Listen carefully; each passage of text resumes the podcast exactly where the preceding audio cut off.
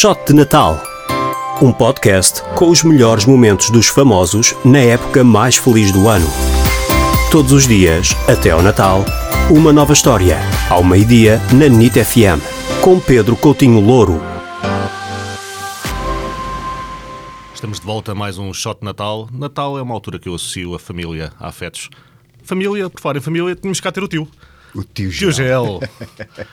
Gel. Muito obrigado por teres vindo. Nada. Por acaso, agora estás a falar de Natal, tenho que, eu tenho que fazer uma paródiazinha de Natal. Eu já, desde que surgiu este tio do Sal Grosso, que eu faço sempre no Natal uma paródiazinha musical. Agora muita lembraste-me que eu tenho que ir aí buscar um karaoke qualquer para fazer uma coisa qualquer de Natal. Muito bom.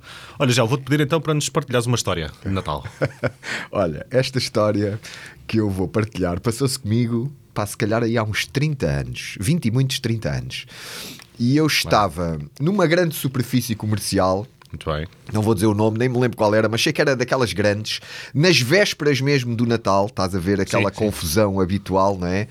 Tipo, ah, hipermercado, vésperas de Natal, muita confusão, os corredores cheios de gente, tudo Sim, a abastecer-se do bacalhau, do peru, do vinho, das azevias, dos chiclates e tudo, e tudo, e tudo. E lá estou eu também, ali no meio da malta, né? Que deixo sempre as minhas compras tudo para o fim, não é? Um clássico Portuga. Clássico. E estou eu ali a aviar-me, não sei o quê, e lembrei-me que ah, algumas crianças da minha família que eu tinha que comprar presentes e vou para o corredor dos brinquedos, ok? Sim. Estou no corredor dos brinquedos e se a confusão já era muita, tipo nos, nos corredores da charcutaria, da doçaria, do vinho, etc., pá, no corredor dos brinquedos a coisa, o decibel aumentava muito, a confusão aumentava muito porque estavam, eram, estavam lá as famílias com os miúdos também, tudo ali com os Claro. miúdos a escolher presentes para os primos e para os irmãos e, E para os tios. tudo e para os tios, etc.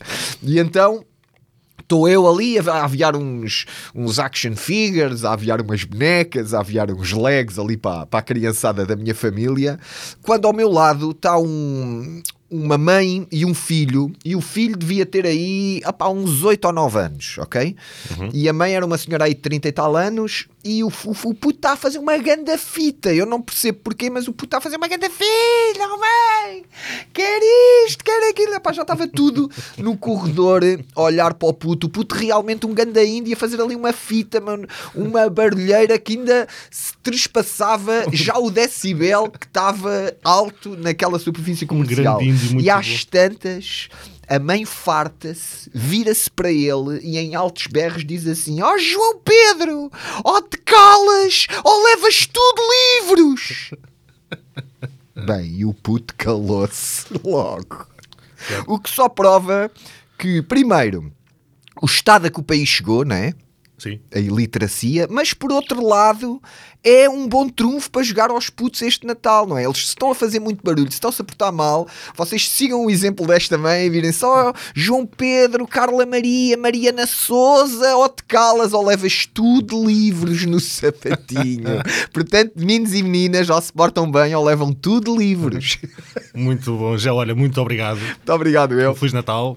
E o Shot de Natal volta amanhã.